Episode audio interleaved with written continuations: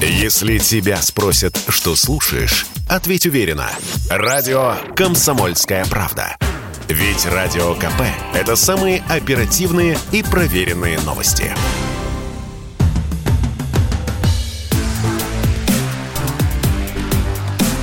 Честное риэлторское.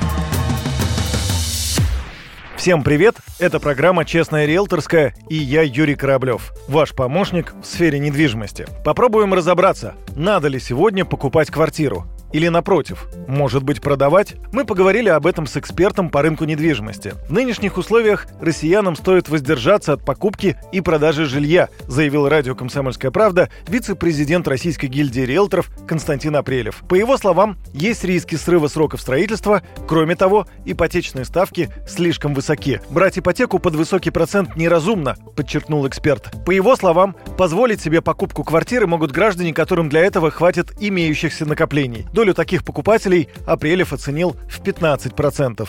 Последние два с половиной года цены на рынке росли не из-за того, что росли доходы населения, они, в общем-то, не росли, а снижалась ипотечная ставка за счет того, что была снижена ключевая ставка. Более половины сделок, которые были совершены, они были совершены на рынке только потому, что расширилась доступность за счет ипотеки. При этом а, очень важно следующее, что ипотеку вот до 2019 года ипотека составляла 50% в общем объеме сделок на рынке жилья. К 2021 это уже было 85%. То есть без ипотеки совершалось всего 15% сделок.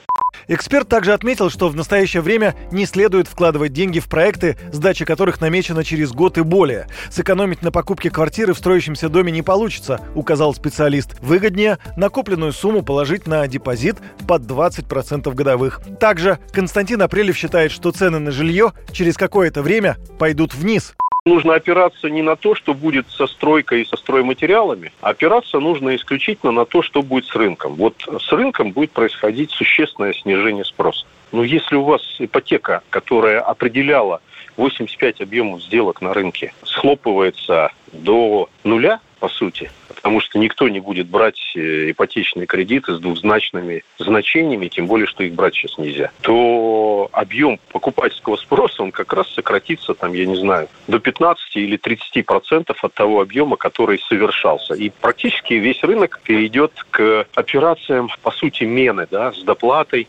Скорее всего, собственники квартир из-за ослабления рубля и введенных в отношении России санкций не станут продавать свои квадратные метры и будут ориентироваться на сдачу жилья в аренду. Следовательно, на этом рынке предложений станет больше, и цены также должны скорректироваться. С вами был Юрий Кораблев. До встречи в эфире.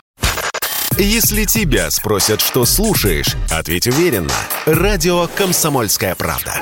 Ведь Радио КП – это самая топовая информация о потребительском рынке, инвестициях и экономических трендах.